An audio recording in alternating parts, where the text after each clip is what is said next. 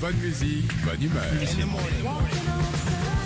Tous les matins, Philippe et Sandy sur Nostalgie. 8h20.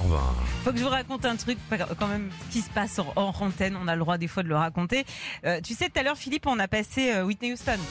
Tout à fait. Ok je sais pas si t'as vu, je rigole. En fait, à chaque fois, j'ai l'impression qu'elle parle de coucougnette, ok? Ah bon? Et qu'elle dit, alors bouchez les oreilles hein. des enfants, s'il vous plaît. On s'en bat les couilles. Ah oui, ça va les couilles. Ah ouais. Ah mais ça me fait rire à chaque fois. Il y en a d'autres hein, comme ça. Alors, il y en a d'autres où on entend par exemple dans Johnny Johnny de Genmar. Ouais, Moi, je suis désolé, à chaque fois qu'on vous le passe, j'ai l'impression qu'elle parle de Planète des singes. ouais. Ah, oui, ouais non mais attends, bah, c'est- ils sont là, il y a Zia, ils sont là, il y a et les orang-outans qui sont un peu léchés. Ah, c'est vrai qu'on dirait ça. Ouais, Philippe, toujours dans un tube euh, nostalgie Cindy Lauper.